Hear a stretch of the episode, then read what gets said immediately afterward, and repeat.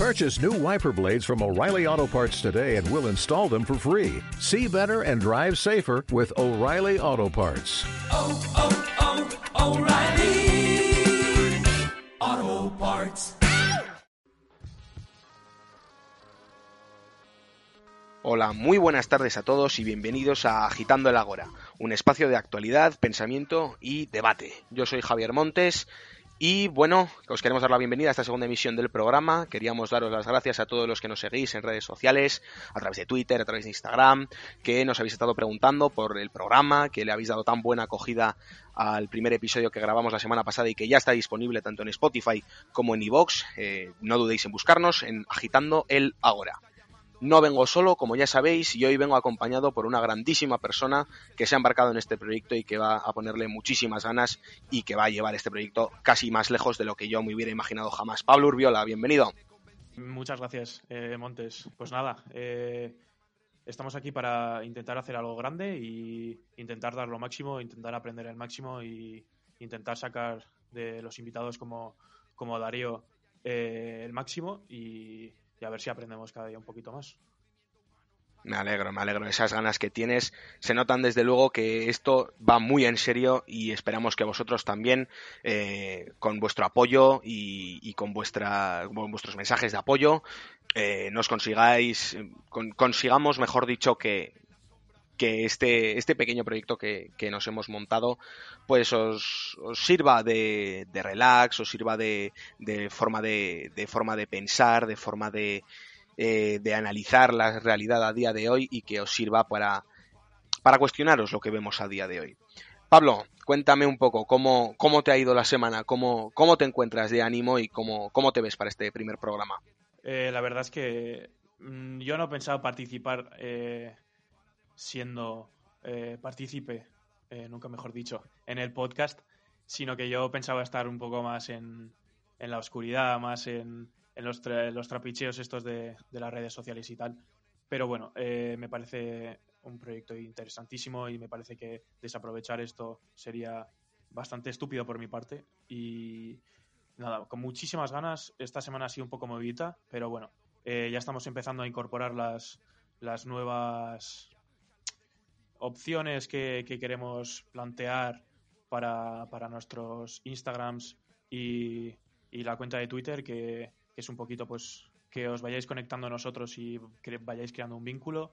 Y nada, eh, empezando a, a dar el máximo y con muchas, muchas, muchas cosas muy interesantes que, que yo creo que, que van a dar mucho de qué hablar porque son temas muy picantes pero muy gratificadores para todos el, el saber y tener una, una idea bastante clara. Bueno, chicos, pues ya sabéis, como ya habéis oído a Pablo, si queréis estar atentos, si queréis eh, conocer un poquito más cómo va esto, seguiros, seguirnos en nuestras redes sociales, tanto en Instagram como, el tweet, como en Twitter, arroba agitando el. Y también no dudéis en seguirnos tanto en Spotify como en iVoox, también con el mismo nombre, agitando el ágora. Así que sin más dilación, pasamos con las noticias del frente, que las contamos y te interesan de repente. Joder, me cago en la leche. Estas, estas coñitas me van a salir muy caras. Bueno, en primer lugar, como noticias destacadas de esta semana, empezamos con el crimen de Patraix. Eh, no sé si habéis oído hablar alguna vez de él. Es eh, el asesinato de una, del esposo de una mujer conocida como la viuda negra a manos del amante de la misma.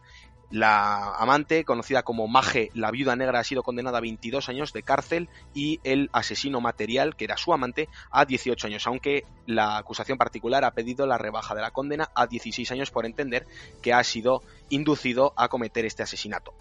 Siguiendo con las noticias, Vox pretende tener los mismos derechos que el PP en el Congreso de los Diputados. Esta medida que pretende, eh, esta petición que tiene el partido de Santiago Abascal, exige que el Partido Verde pueda votar, pueda eh, interpelar al gobierno en todas las sesiones, eh, en todas las sesiones en el Congreso, y que ahora mismo están limitadas a una vez de cada cinco viernes. Esto contrasta con el hecho de que el Partido Popular es el principal partido de la oposición con 88 diputados, mientras que Vox posee 36 diputados menos. Y curiosamente, en este plan que tiene para convertirse en el verdadero líder de la oposición, como afirman los, el Estado Mayor de Abascal, eh, pretenden tener los mismos derechos que un partido que le saca prácticamente casi la mitad de sus diputados. Bueno, ellos sabrán con qué, con qué motivos quieren, quieren aplicar esta medida. Eh, seguimos. Y ya el, ministro Salvador, Salvador, el ministro de Sanidad Salvadorilla niega el confinamiento domiciliario, apunta a tomar otras medidas, pero que bueno, nunca se puede descartar que deba aplicarse esta medida. Esto contrasta también con que varios presidentes autonómicos ya han pedido el confinamiento domiciliario para hacer frente a la escalada de contagios del coronavirus, en una segunda ola que está mostrándose casi más virulenta que la primera que vivimos en marzo. En otras noticias, en Italia vuelve a suscitarse el debate del confinamiento solo a los mayores. El gobierno italiano plantea que mm, bueno, pues para evitar las muertes, sobre todo en las personas ancianas, porque ya hemos visto que este virus afecta más, en mayor medida, a las personas ancianas, aunque ya hemos visto que también casos de personas más jóvenes eh, sufren graves secuelas incluso de por vida, plantean un posible confinamiento solo a la gente anciana para evitar contagios y muertes. No sé yo muy bien con qué, con qué procedimiento han llegado a esta conclusión, pero bueno, podría valorarse, aunque también creo que no es la medida más adecuada. También eh, sobre el coronavirus, parece que esto no acaba nunca, aunque al fin y al cabo es un tema candente. Eh, Fernando Simón ha sido... Mm, mejor dicho, Fernando Simón ha pedido perdón por las declaraciones que hizo el otro día en una entrevista con dos montañeros donde em, le preguntaban sobre las, sobre las enfermeras, sobre las enfermeras infecciosas, si a él le gustaban lo que eran las enfermedades infecciosas o las enfermeras infecciosas, a lo que él respondía que pues que le daba igual que eso se enteraba varios días más tarde. El PP ha pedido su dimisión, entendiendo que son unas declaraciones eh, inaceptables y denigrantes contra la mujer.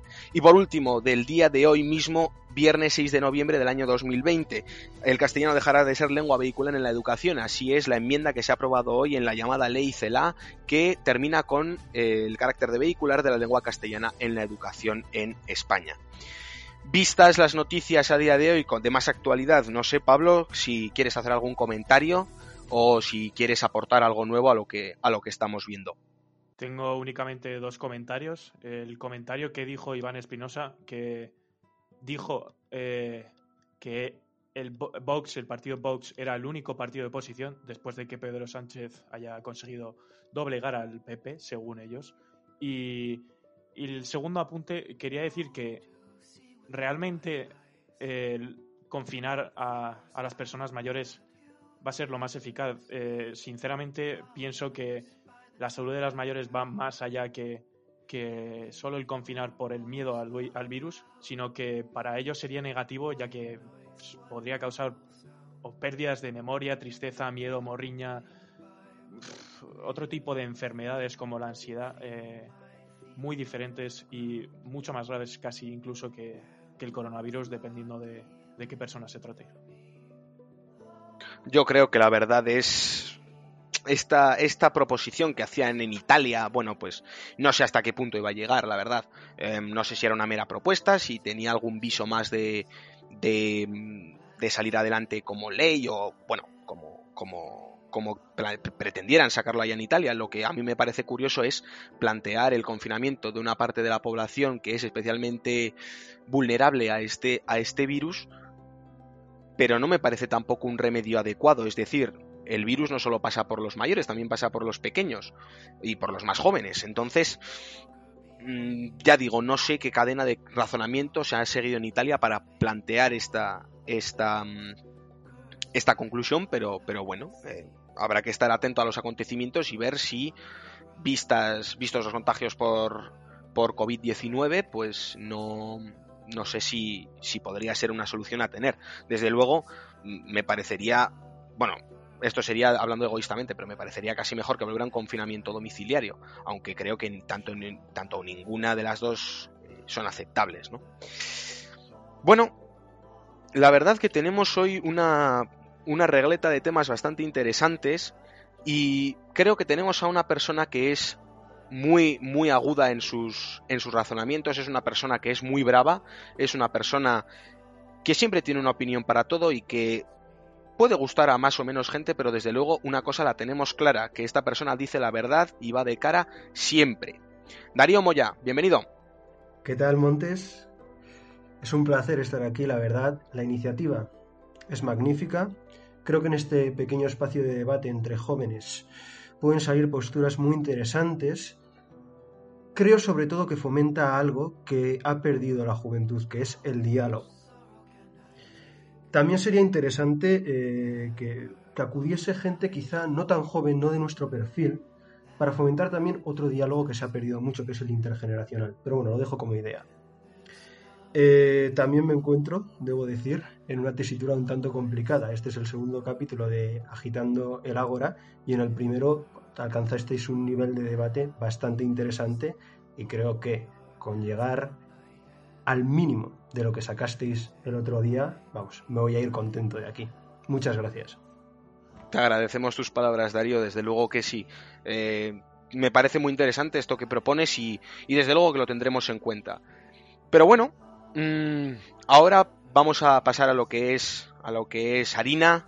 Eh, vamos a hablar de vamos a hablar en la entrevista que es donde exponemos nuestros puntos de vista. Joder con las bromitas, me cago en Satanás. en fin. Bueno, yo quería empezar hablando de un tema que ha estado pues mmm, bastante bastante candente estas semanas que es sobre los disturbios que se han sucedido en diversos puntos de España. Disturbios que han pro, ocasionado eh, daños materiales de gran cuantía, como por ejemplo veíamos en Barcelona, en Logroño, en Madrid. De hecho, en Logroño veíamos como la iniciativa de un grupo de chavales eh, llevaba a recoger todos los destrozos y a ordenar todos los destrozos que habían sido causados la noche anterior.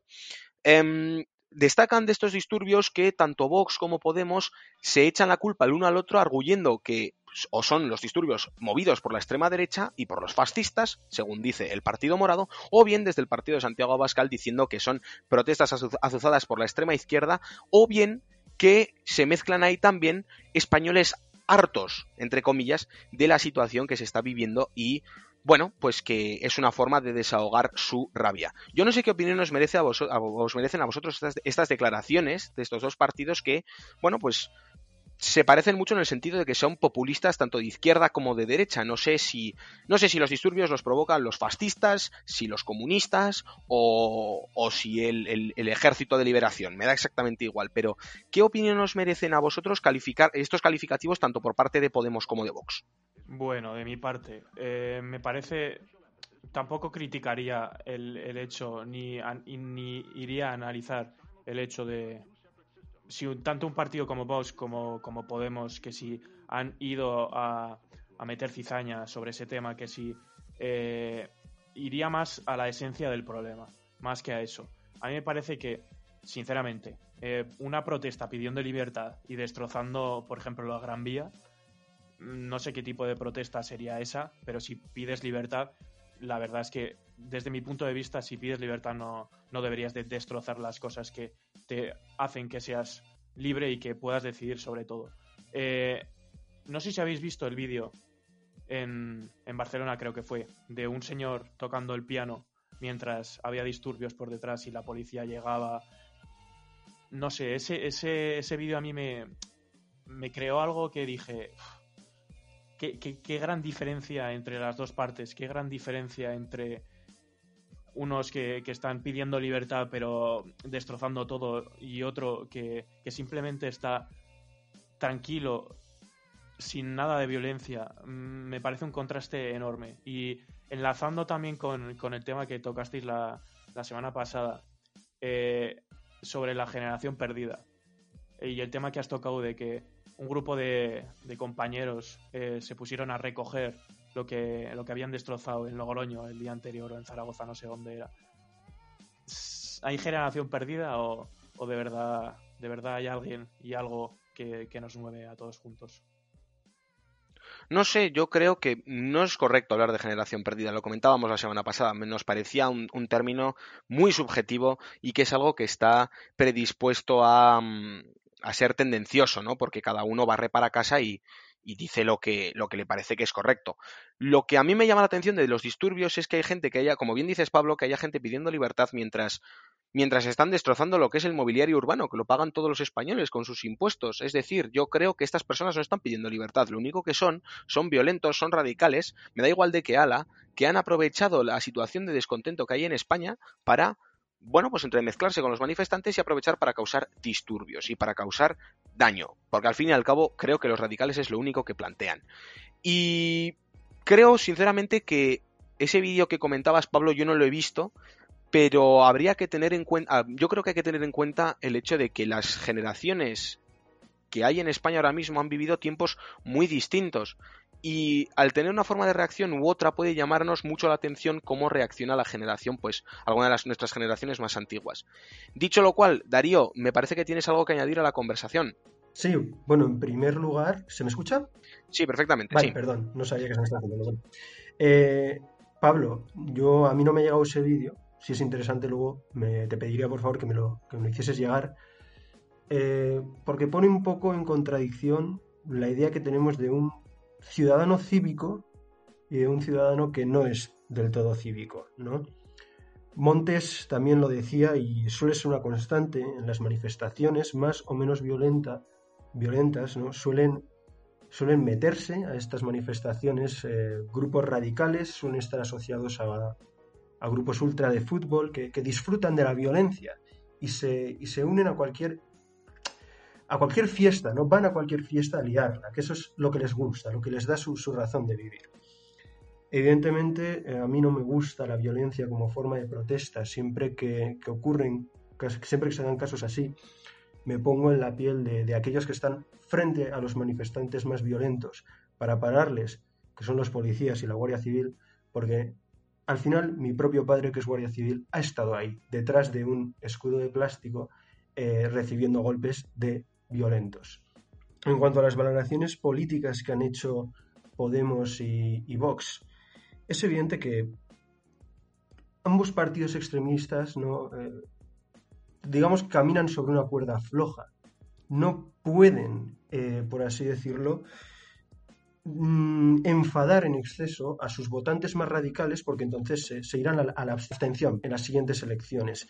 Por eso creo que aprovechan estos, estos momentos de violencia para cargar las culpas contra los otros y digamos que quitarse un, un buen marrón de encima los partidos más centristas como el socialista, eh, Ciudadanos y el PP en ningún momento les ha temblado el pulso a la hora de condenar estos actos de violencia. Yo, eh, bien es cierto lo que dices, Darío. Santiago Abascal era el único que no condenaba estos disturbios explícitamente, ¿no? Que eso nos suena mucho a cuando Bildu condenaba todo tipo de violencia sin hablar expresamente de la banda terrorista ETA, de la que son herederos. Pero bueno, eh, creo que es algo que hay que tener en cuenta, sobre todo el hecho de que partidos que se encuentran en los extremos del espectro político español ahora mismo, pues aprovechen para mm, para tirarse los trastos a la cabeza, como quien dice, ¿no? Bueno, Hablando de partidos, por cierto, eh, hay que comentar también el posible pacto que mencionó Juan Carlos Campo, que es ministro de Justicia, entre el, entre el PP y el PSOE para la reforma del Consejo General del Poder Judicial. Ya tratábamos la semana pasada sobre esta reforma, sobre eh, las implicaciones que tenía el proyecto inicial de reforma que planteaba el Partido Socialista ante el bloqueo que planteaba el Partido Popular.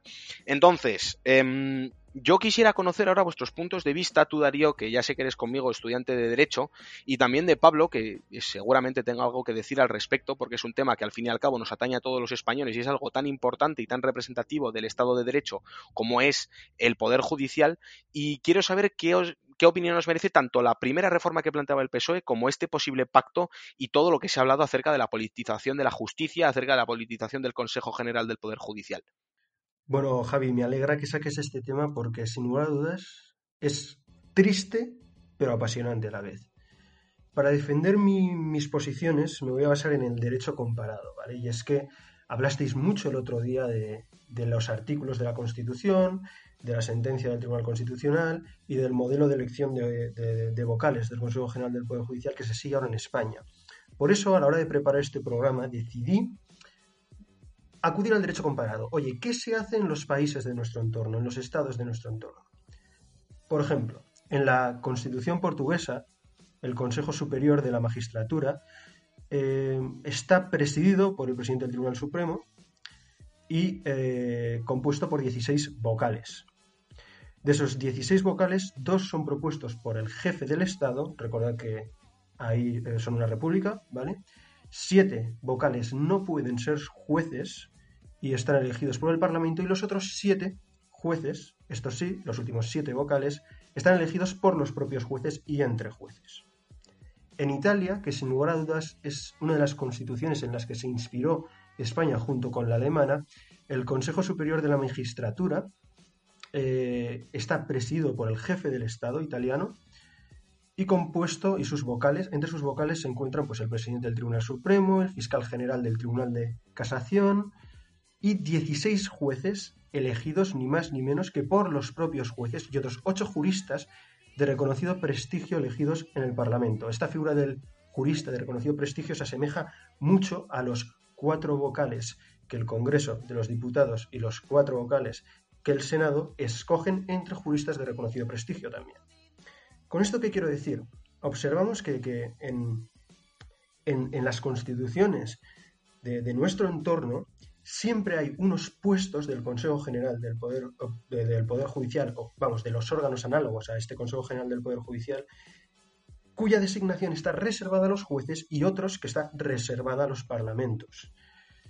Por tanto, eh, creo, sinceramente, creo que el Tribunal Constitucional erró mucho con su sentencia, ya que al permitir que absolutamente todos los vocales del Consejo General del Poder Judicial fuesen escogidos por el Parlamento por una mayoría muy amplia de tres quintos, eso significa que es que en esta época de fragmentación política, por ejemplo, el PP y el Partido Socialista tienen que ponerse de acuerdo, pero también ocurría cuando tenían mayorías absolutas, es decir, la mayoría necesaria para reformar el Consejo es muy alta.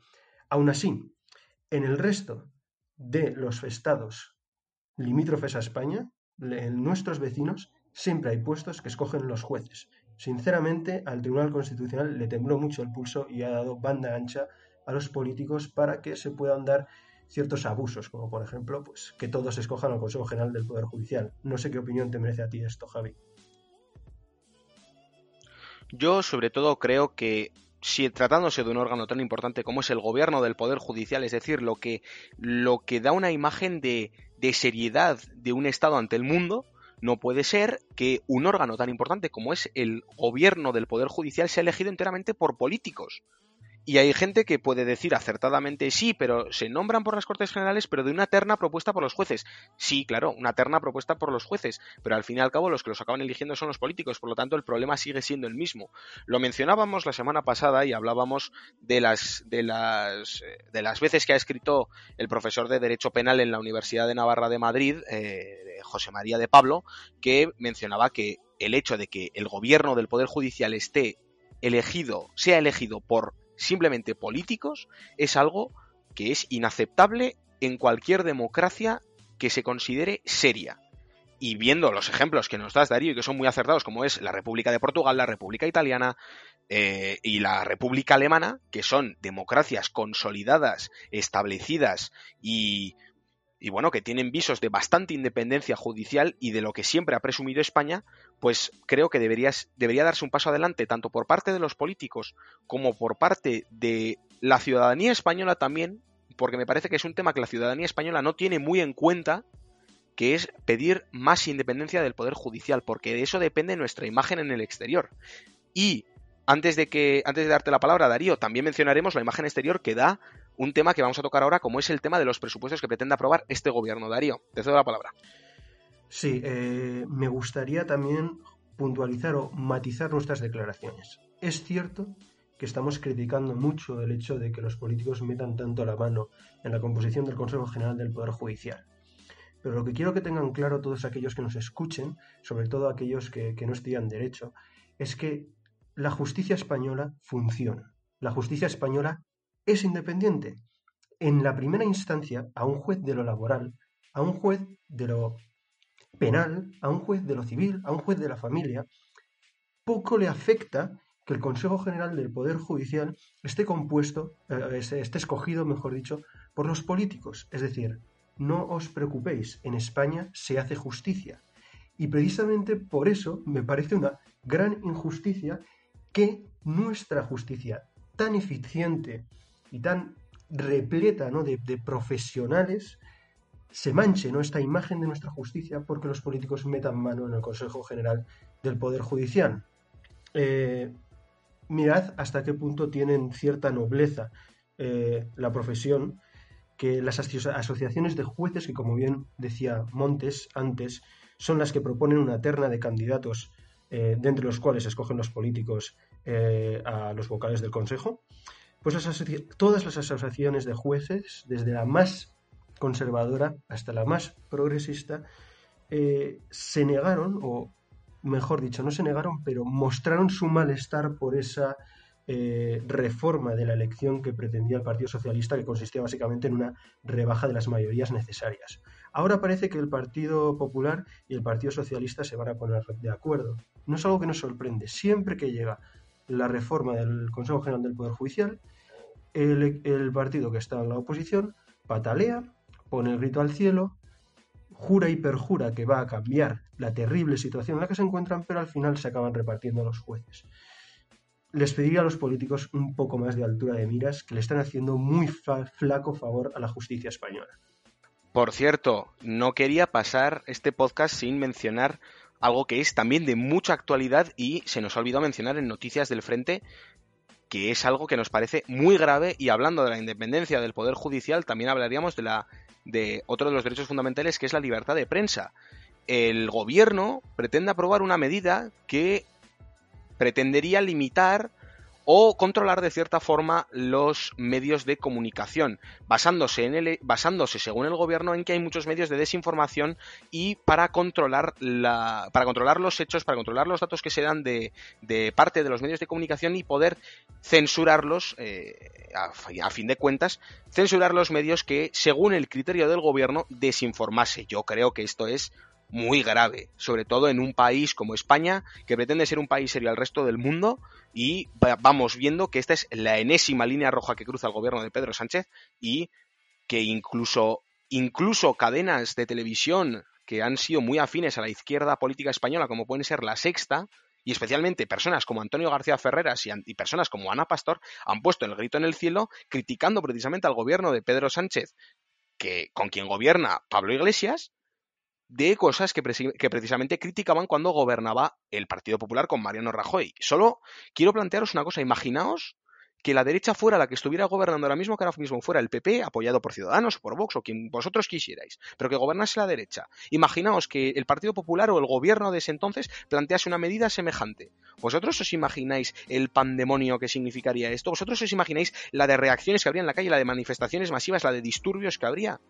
Porque parece que esto lo hace el gobierno de Pedro Sánchez y oye, pues aquí pues no pasa gran cosa. Yo no sé qué opinión nos merece, pero a mí desde luego es algo que me indigna, es algo que me parece gravísimo como un, como un demócrata más en España.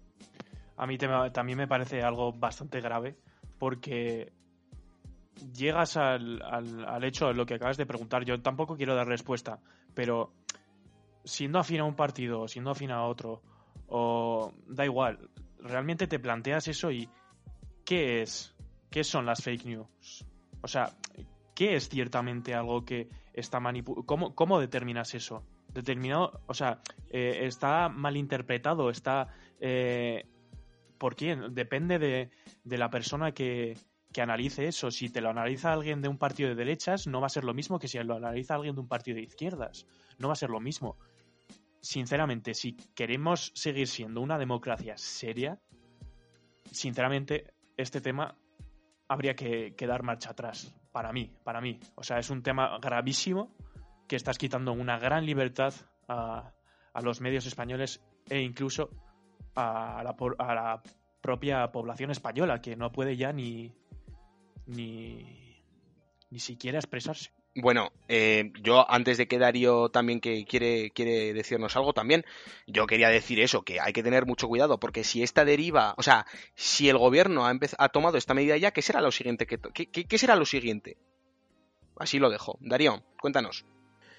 Parece que nos acercamos a, a 1984, ¿no? A ver, no, no quiero que, que, que os llevéis las manos a la cabeza. Tenéis que pensar que, en la lógica parlamentaria es muy distinto lo que se dice a los medios de comunicación, lo que se presenta al Congreso de primeras y lo que acaba siendo aprobado. ¿Vale? Esto me lo contó alguien muy cercano y que conoce de primera mano la dinámica parlamentaria. Creo que el PSOE, haciendo este anuncio ¿no? de esta nueva ley para controlar las fake news, realmente lo que pretendía era como lanzar un globo sonda, a ver cómo reacciona la población, a ver si, si, si estamos en, la, en, una, esta situación, ¿no? Se nos, la, la, población nos legitimaría para sacar una ley así. Parece que no es el caso porque hasta los medios de comunicación se le están poniendo de frente. Así que estas, estas noticias, ¿no? De vamos a controlar las redes sociales, lo que se dice, las fake news, realmente yo me los tomo más como globos sonda que no llevan a ningún lado, ¿eh? Eh, pero bueno, no sé, vosotros qué pensaréis. Bueno, yo no sé si me lo tomaría como globo sonda, es decir, de un gobierno que ha pasado, de un presidente del gobierno que ha pasado de decir que nunca pactaría con Bildu, que no dormiría teniendo a Pablo Iglesias presidiendo el Consejo Nacional de Inteligencia y, y, otras tantas que podríamos tirar ahora mismo de meroteca y ver que han sido mentira tras mentira tras mentira, pues que, que ahora anuncie esto. ¿Puede ser un globo sonda como bien comentas tú, Darío? Pues perfectamente podría serlo. Pero viniendo de este gobierno de ahora mismo, pues me lo podría, me podría caer cualquier cosa. Y además me viene muy bien esto de las fake news y de la censura y de fraudes y demás, porque quiero tocar un tema que está muy, muy candente y que creo que en toda España y en todo el mundo prácticamente se ha seguido de forma muy, muy interesada, que son las elecciones en Estados Unidos. Donald Trump contra Joe Biden, que quién se lleva a Pensilvania, que quién se lleva a Wisconsin, que si Georgia, mira que si Carolina del Norte ahora le ha pasado este a no sé quién otro. Es curioso que es curioso que un candidato u otro pueden suponer unas consecuencias u otras al mundo entero. Y más aún viendo que Donald Trump ha pedido que se paren los conteos en varios estados acusando a los demócratas de fraude. No sé, no sé qué puede significar, o sea, no sé qué, bueno, sabemos que pretende Donald Trump, es decir, perpetuarse en la Casa Blanca porque quiere llevar esto a la Corte Suprema de los Estados Unidos, donde tiene mayoría de jueces republicanos. Pero mi pregunta va más allá y el hecho es, ¿qué sucederá con el mundo? ¿Qué pasará? Dependiendo de quién gane o no. Es decir, ¿qué creéis, ¿qué creéis que venga mejor al mundo o qué creéis que puede empeorar o mejorar en el mundo dependiendo de si gana Joe Biden o dependiendo de si gana Donald Trump? Que ya hemos visto que ha desarrollado unas políticas, pues, estrafalarias, por dar un adjetivo. Pablo Urbiola, cuéntanos. Sinceramente, es súper diferente si gana Joe Biden o si gana Donald Trump. Cambiaría completamente todo. Eh, si ganase Biden, sería algo que en Estados Unidos llegaría y cambiaría prácticamente la, manera de, gobernar, evidentemente, porque, porque es alguien demócrata.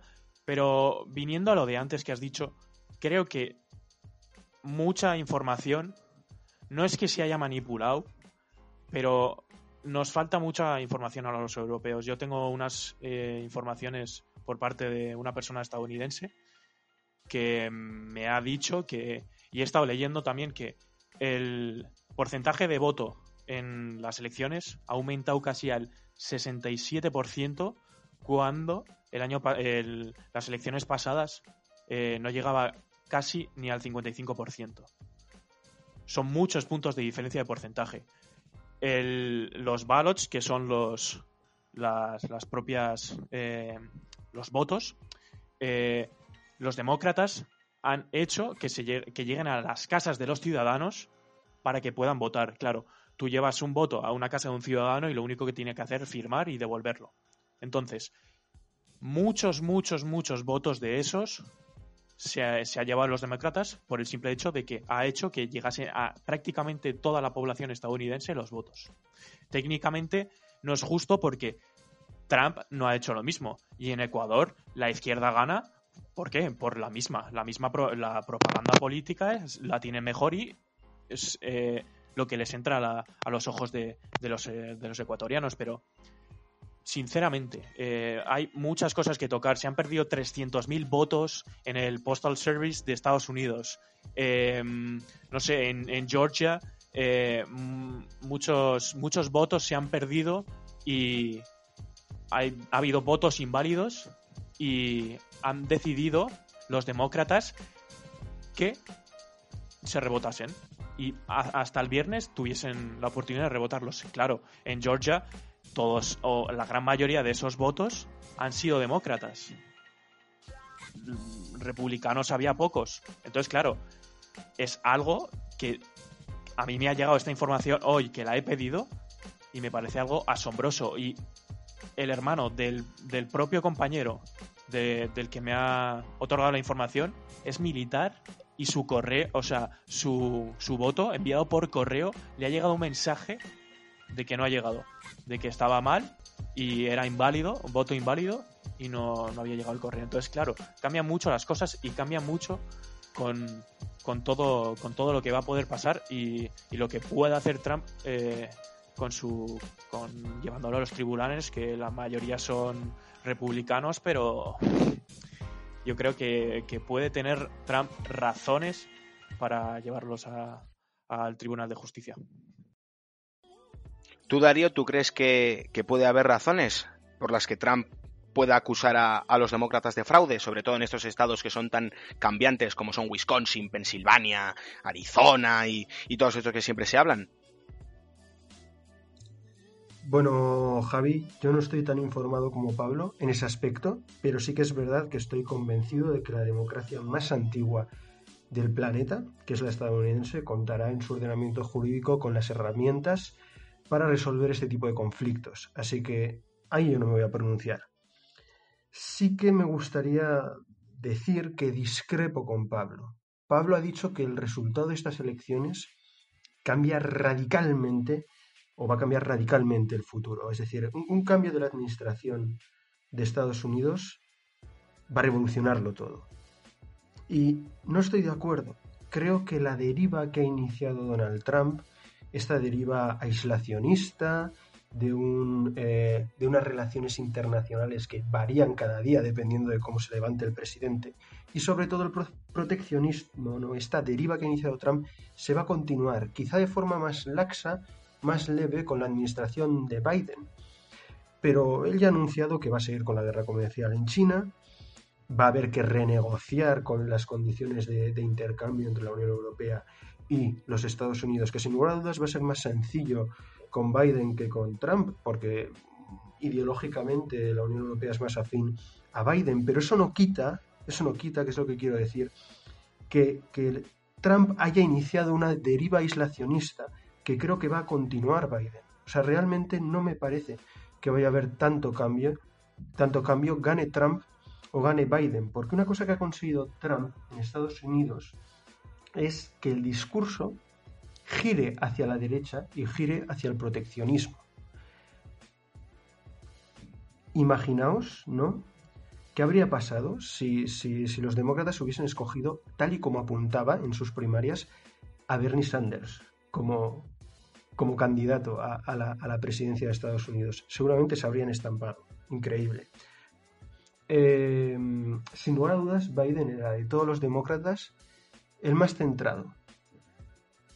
Y en su discurso ha aparecido mucho la idea de America First. Evidentemente no ha dicho America First, como los republicanos, porque eso sería copiarles el mensaje, pero ha estado muy presente esa idea. Realmente, Pablo, no creo que vaya a haber un cambio tan radical eh, si cambia la administración de color. Antes de pasar a Pablo, yo quería hacer un pequeño apunte que es que me da la impresión de que Joe Biden, como bien mencionabas, es el candidato más adecuado para los eh, para los demócratas, por una sencilla razón y es que ya fue vicepresidente con Barack Obama. Y Barack Obama ya sabemos que en Estados Unidos tuvo una, un gran apoyo popular que fue un presidente que bueno pues que de cierta forma revolucionó la historia la historia de la política norteamericana y que creo que le daba un cartel bastante más adecuado que el que podía tener Bernie Sanders del que se ha del que se ha hecho muchos memes como el de estoy pidiéndoos otra vez por vuestro apoyo financiero como bien conoceréis.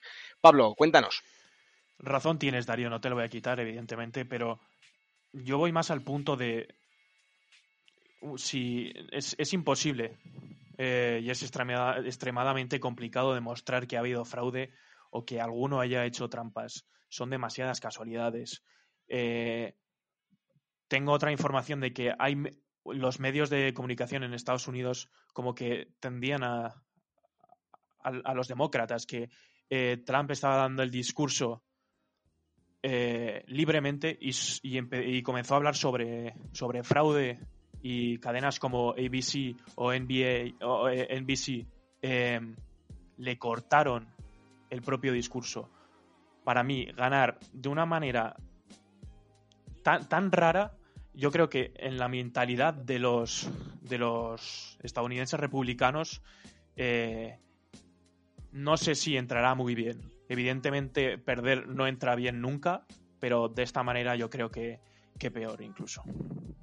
Bueno, última intervención antes de, pasar de tercio, que nos encantaría seguir hablando de esto, pero si no el tiempo se nos queda muy, muy ancho. Darío, cuéntanos. Eh, sí, Pablo, Pablo. Eh, no, vamos, no, no, a la vista de lo que dices, parece razonable pensar que puede darse la posibilidad de que haya ocurrido cierto fraude. Yo lo que venía a decir es que en el caso de que haya ocurrido, eh, confío plenamente en que el ordenamiento jurídico estadounidense, la democracia más antigua del planeta, dé respuesta a esa situación.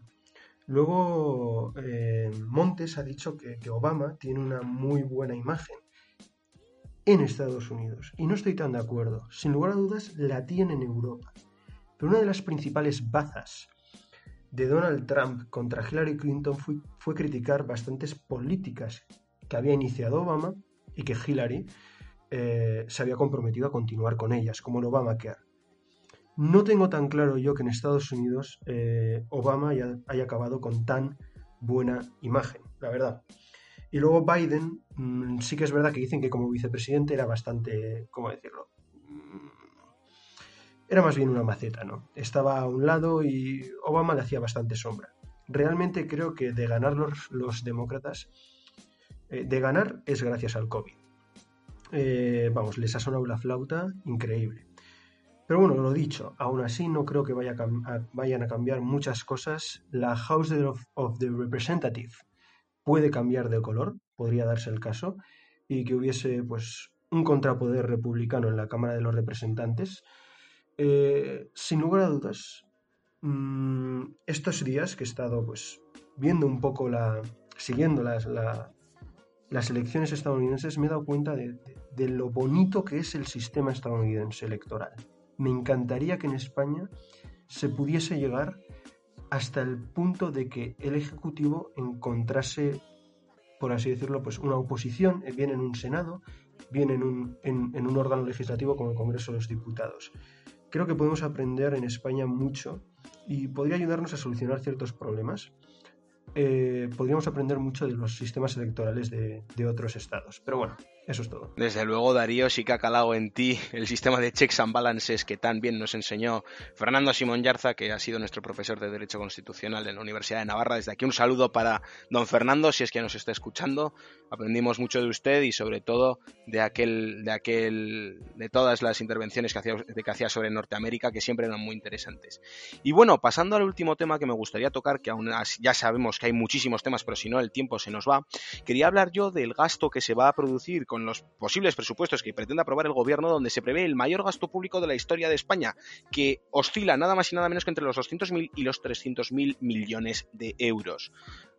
Contrasta con un país que tiene una deuda increíblemente grandes con respecto a su Producto Interior Bruto, donde los cuales todos los organismos internacionales y nacionales prevén que va a haber una caída muy grande del Producto Interior Bruto y que la caída económica de España va a ser enorme, pero parece que el gobierno, este macrogobierno con sus 23 o 24 ministerios, si no me equivoco, que tiene con sus, con sus inconmensurables direcciones generales y con todos los funcionarios que tiene, pues se plantea gastar pues más y más dinero. Por lo tanto, de algún sitio tendrá que sacar ese dinero. Y efectivamente lo habéis adivinado, es del dinero de los contribuyentes. Yo no sé muy brevemente qué opinión os puede merecer a vosotros esto, porque a mí me parece, sinceramente, ponerse palos en las, ponerse palos en las ruedas del carro y hacer más lenta todavía la recuperación económica que necesita España causada por el coronavirus y causada además por la, por la desaceleración económica que se venía previendo, por la recesión económica que se iba previendo y por la crisis económica que viene ahora mismo si no es que está ya aquí. A mí me parecen medidas inmensurables mm, que creo que no se las cree ni el propio gobierno. Eh, el Banco de España no cree en esas medidas, la Comisión Europea tampoco cree en esas medidas. Eh, tumban las previsiones del repunte del PIB y disparan las del déficit. O sea, básicamente es lo que hemos colgado esta mañana en el, en el Twitter. O sea, que vayamos a llegar a, a un déficit del 129% del PIB me parece algo increíble y algo que habría que mirárselo y habría que intentar eh, sinceramente plantear una nueva o una diferente eh, estrategia para, para poder solucionarlo. Eh, bueno, pues parece que, que, España ya ha decidido, el gobierno de España ya ha decidido cómo va a salir de esta crisis, ¿no? Que va a ser inyectando dinero público. Contamos con ayuda de Europa, contamos con deuda. Porque sinceramente las recaudaciones, pues, ¿qué queréis que os diga? Eh, los aumentos de impuestos a los patrimonios más ricos en, términos de puntos por, por, porcentuales son muy ligeros, realmente apenas es un 2% en, en, el impuesto sobre las rentas del trabajo, que no son tan importantes para los más ricos, ¿no? Y un 3% para las rentas del capital, que muchas de ellas eh, se esconden en paraísos fiscales, así que sinceramente tampoco creo que vayan a percibir tanto, tantos ingresos de, este, de estas subidas de tipos impositivos.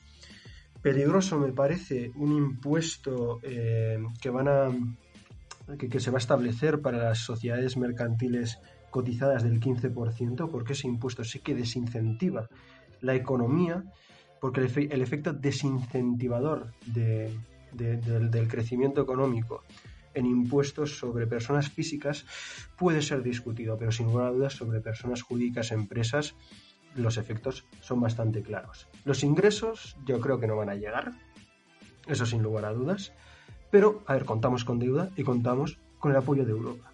Creo que vamos a salir de esta crisis. Ahora bien, no sé cómo, no sé cómo saldremos de la siguiente. Y sabemos que se viene una gorda, que es la caída del estado del bienestar, las pensiones, la pirámide poblacional. Sabemos que está ahí, sabemos que se nos viene algo muy grande. ¿Qué es lo que va a pasar? No lo sé, pero mucho me temo que, se, que, que, que vamos a acabar especialmente mal y sobre todo los más damnificados van a ser la clase media y las clases más populares, es decir, la clase baja.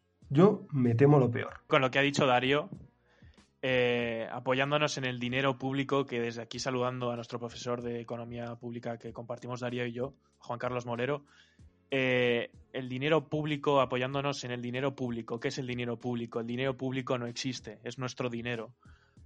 Apoyarnos en un dinero que no existe, que es de los ciudadanos, aumentando ciertos impuestos para poder salir adelante en esta crisis y apoyarnos en eso, sinceramente, no sé si, no sé si es la mejor solución. No, no sé tampoco qué solución daría, pero esa yo creo que no. Yo solo quería decir que eh, solo quería decir que parece mentira que la gente no vea dónde van a recaer estos impuestos, que es como bien apuntaba Darío, la clase media y la clase obrera. Es decir, pre pretendían meter un impuesto a las bebidas azucaradas, porque todo el mundo sabe que los ricos son los que más Coca-Cola beben, ¿no? Pues bueno, me parece me parece sencilla, sencillamente me parece meter las ruedas en, entre en los palos entre las ruedas, perdón, del carro del carro de España y, y básicamente es hacernos más daño todavía ante lo que se nos está viniendo, que es más gordo incluso que en 2008. Y ahora sí, última intervención de Darío antes de, antes de pasar a, a quemarropa, porque si no nos quedamos sin tiempo. Darío, cuéntanos. Los hiperricos también son los que utilizan coches diésel, ¿verdad? Sé que eh, reponer el depósito con diésel me va a costar 2, 3, 4, 5 euros más, depende de cuánto sea al final la subida de impuestos y sin lugar a dudas es algo que necesito para ir a la universidad.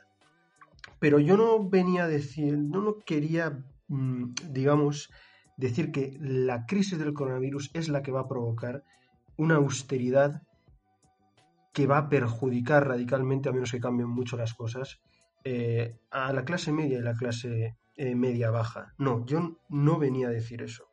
Lo que venía a decir es que creo que con el impulso del gasto público vamos a poder salir de esta crisis. Con la ayuda de Europa seguramente también. No creo que Europa nos vaya a dejar caer. Somos la cuarta, quinta mayor economía de la zona euro. No creo que puedan permitírselo.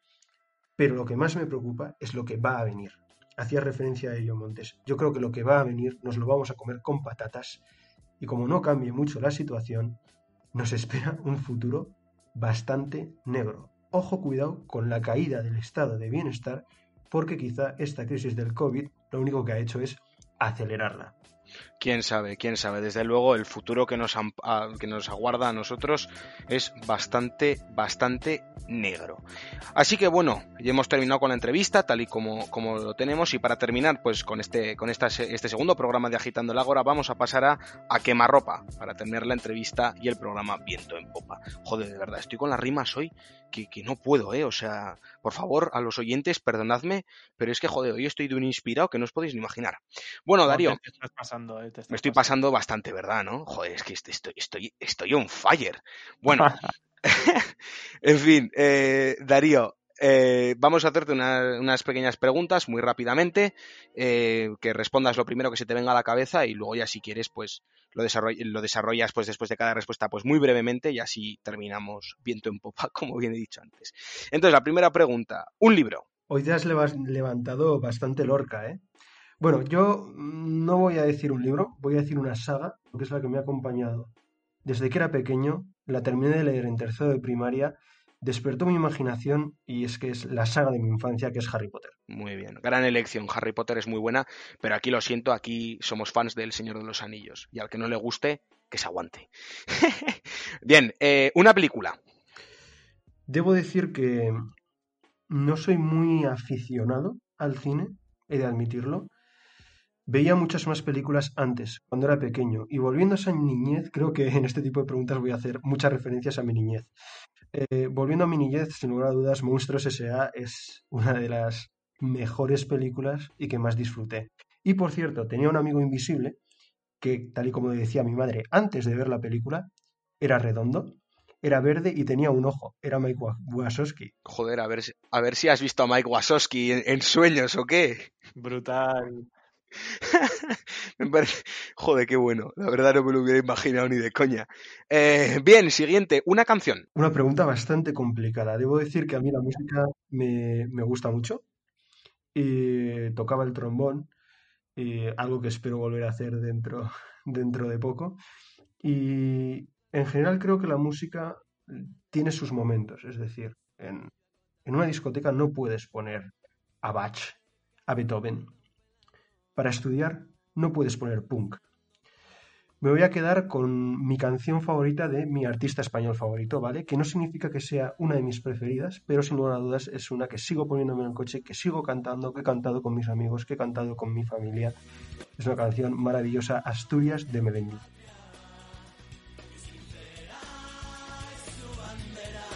Mira, mira. Joder, además que ni pintado Asturias y Melendi asturiano. Joder, qué bien. Lo has hilado fantásticamente bien. y... Vaya temazo. Es un temazo, es un temazo, eso es innegable. Eh, una frase inspiradora o un texto inspirador o algún discurso estilo del de Jobs en Stanford, por ejemplo, en la graduación de Stanford, por decir alguna cosa así. Mira, yo creo que un texto que puede ser muy inspirador, que puede dar mucho que pensar, si se acude a él de forma crítica, pero crítica sana, es la propia Constitución española. Ahora quizá alguno se reirá, pero de verdad que os recomiendo leer el marco jurídico básico que nuestros abuelos nos legaron. Y esa es la clave, creo yo. Cualquier, incluso los que no estudiéis derecho, tenéis que leer la Constitución teniendo en mente que ahí esa Constitución fue la que aprobaron nuestros abuelos y que como ha salido mucho en, en este programa, está siendo literalmente pisoteada por los políticos en muchos aspectos. Entonces, sin más, leeros la Constitución y a ver qué os inspira, que puede dar para mucho. Bueno, bueno, una respuesta que no me hubiera esperado, desde luego, pero muy curiosa. Y por último, una obra de arte, ya sea una pintura, una escultura, mm, no sé, incluso un edificio histórico, podríamos decir, ¿no? Pero una obra de arte que a ti te guste, de verdad. Voy a. Parece que voy a ser un poco abogado del diablo, ¿no? Con mis respuestas. No voy a acudir al arte tradicional. Voy a acudir a, a- una de mis mayores aficiones que creo que está un poco denostada. Poco a poco se va extendiendo más. Y es a los videojuegos. Al igual que las series de televisión, al igual que las películas, hay películas que están pensadas, hay series de televisión que están pensadas para niños pequeños. Otras para adultos. Y series de televisión o películas que son auténticas obras de arte. Lo mismo ocurre en el mundo de los videojuegos. Hay videojuegos hiper profundos que, por su jugabilidad, por su forma de contar las cosas, dan para muchísimo. Y es una pena que quizá por esa imagen que tienen de infantilidad, que aún sigue existiendo, no tanto en las generaciones que vienen, pero sí en la nuestra, haya gente que los, que los echa a un lado. Realmente hay videojuegos que son auténticas obras de arte. Bueno, bueno, bueno. Joder, desde luego, desde luego, unas respuestas muy, muy profundas y que desde luego espero que, que a los oyentes les haga reflexionar. Bueno, pues hasta aquí este segundo programa de Agitando el Ágora, hoy viernes 6 de noviembre del año 2020. Quería daros las gracias a vosotros, Pablo y Darío, por haber estado hoy con nosotros y por, bueno, pues por hacer este podcast tan entretenido como esperamos que así sea para nuestros oyentes. No sé si queréis decir algo más antes de terminar o si queréis hacer algún, algún pequeño apunte.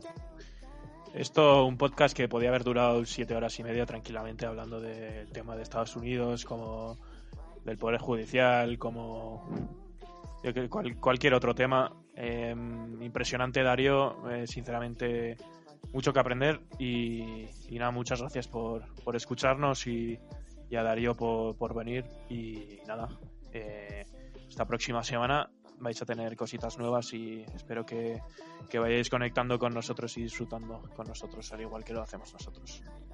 Bueno, Pablo, Javi, muchas gracias por tenerme en el programa. Me voy sonrojado realmente porque habéis echado todo tipo de piropos.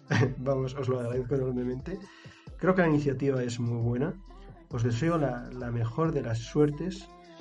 Repito, habilitar un espacio de diálogo, diálogo entre jóvenes, que es algo que no hacemos prácticamente nunca, es fantástico. Y estoy a vuestra disposición por si queréis que vuelva.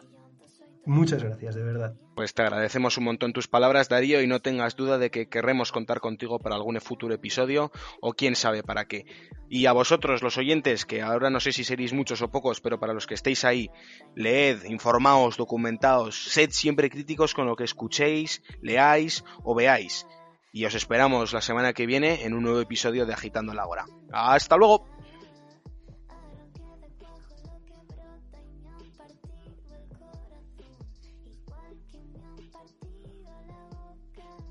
Waiting on a tax return? Hopefully it ends up in your hands. Fraudulent tax returns due to identity theft increased by 30% in 2023. If you're in a bind this tax season, LifeLock can help. Our U.S.-based restoration specialists are experts dedicated to helping solve your identity theft issues. And all LifeLock plans are backed by the Million Dollar Protection Package. So we'll reimburse you up to the limits of your plan if you lose money due to identity theft. Help protect your information this tax season with LifeLock. Save up to 25% your first year at LifeLock.com slash aware.